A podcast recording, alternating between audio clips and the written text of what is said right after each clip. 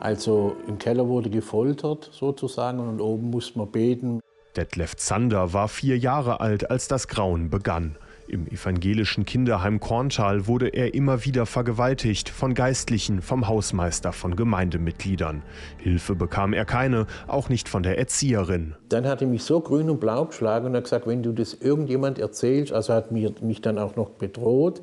Zehn Jahre lang dauert das Martyrium, die Folgen begleiten ihn bis heute. Ich habe keine Nähe zugelassen.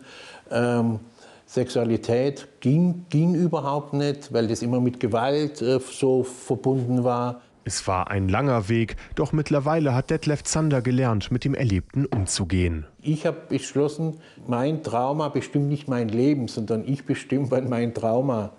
Detlef Zander hofft, dass jetzt nach der Studie nicht nur Worte der Entschuldigung folgen, sondern vor allem Maßnahmen, um künftige Taten zu verhindern.